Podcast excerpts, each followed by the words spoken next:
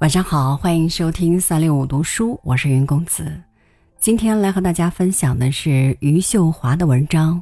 我一直把自己当一个实验品，一起来听。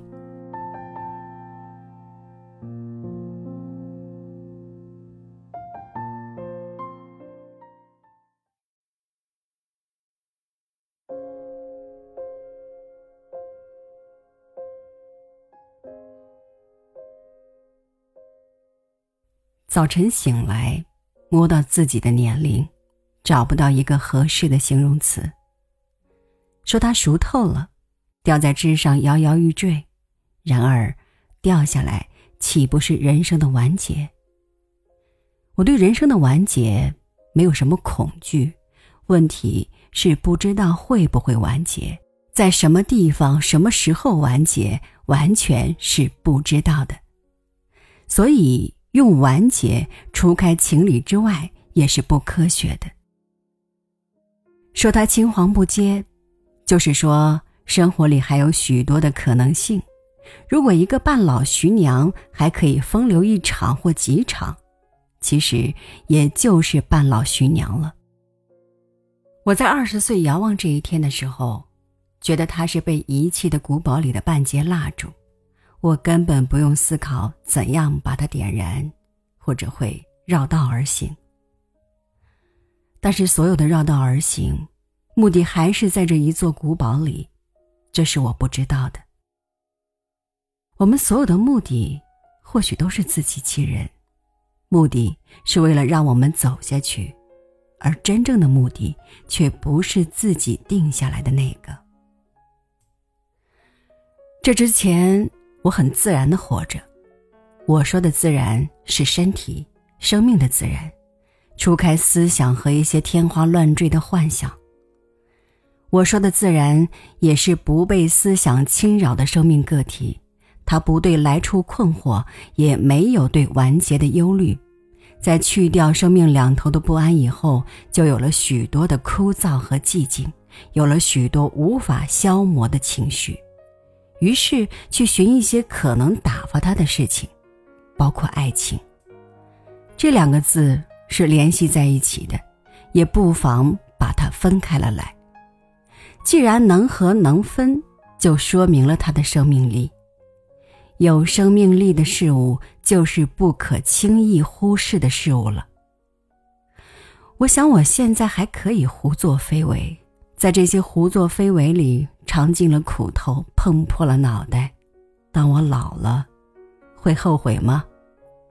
不会，决然不会。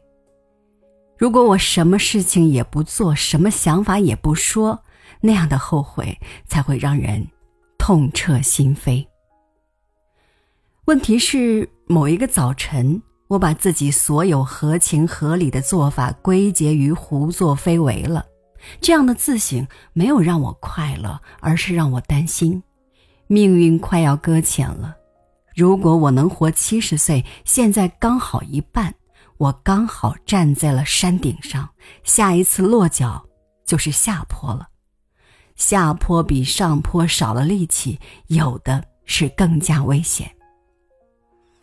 如果我如算命先生说的只能活四十九岁，那么。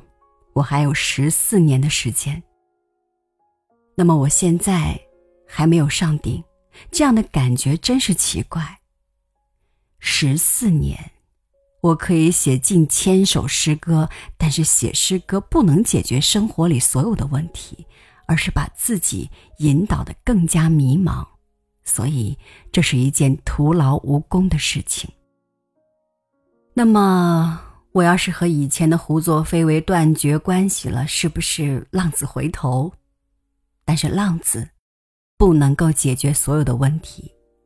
对于一个本质是农民的女人，浪子就扩大了事情的本来面目；对于心理历程悠久的女人，浪子的称呼是以偏概全了。如果有一个清晰的分水岭，是不是对以前三十五年的全盘否定？显然否定无法解决问题左的毒瘤无法在我的身体里生根发芽。我仔细想了一下我的胡作非为是自己和自己的斗争因为有两种极端在我的生命里同时存在一是残疾一是爱情很多人说这是可以并行的两种事物，他们当然不会自欺欺人，但是劝慰一个因残疾而绝望的人是必要的。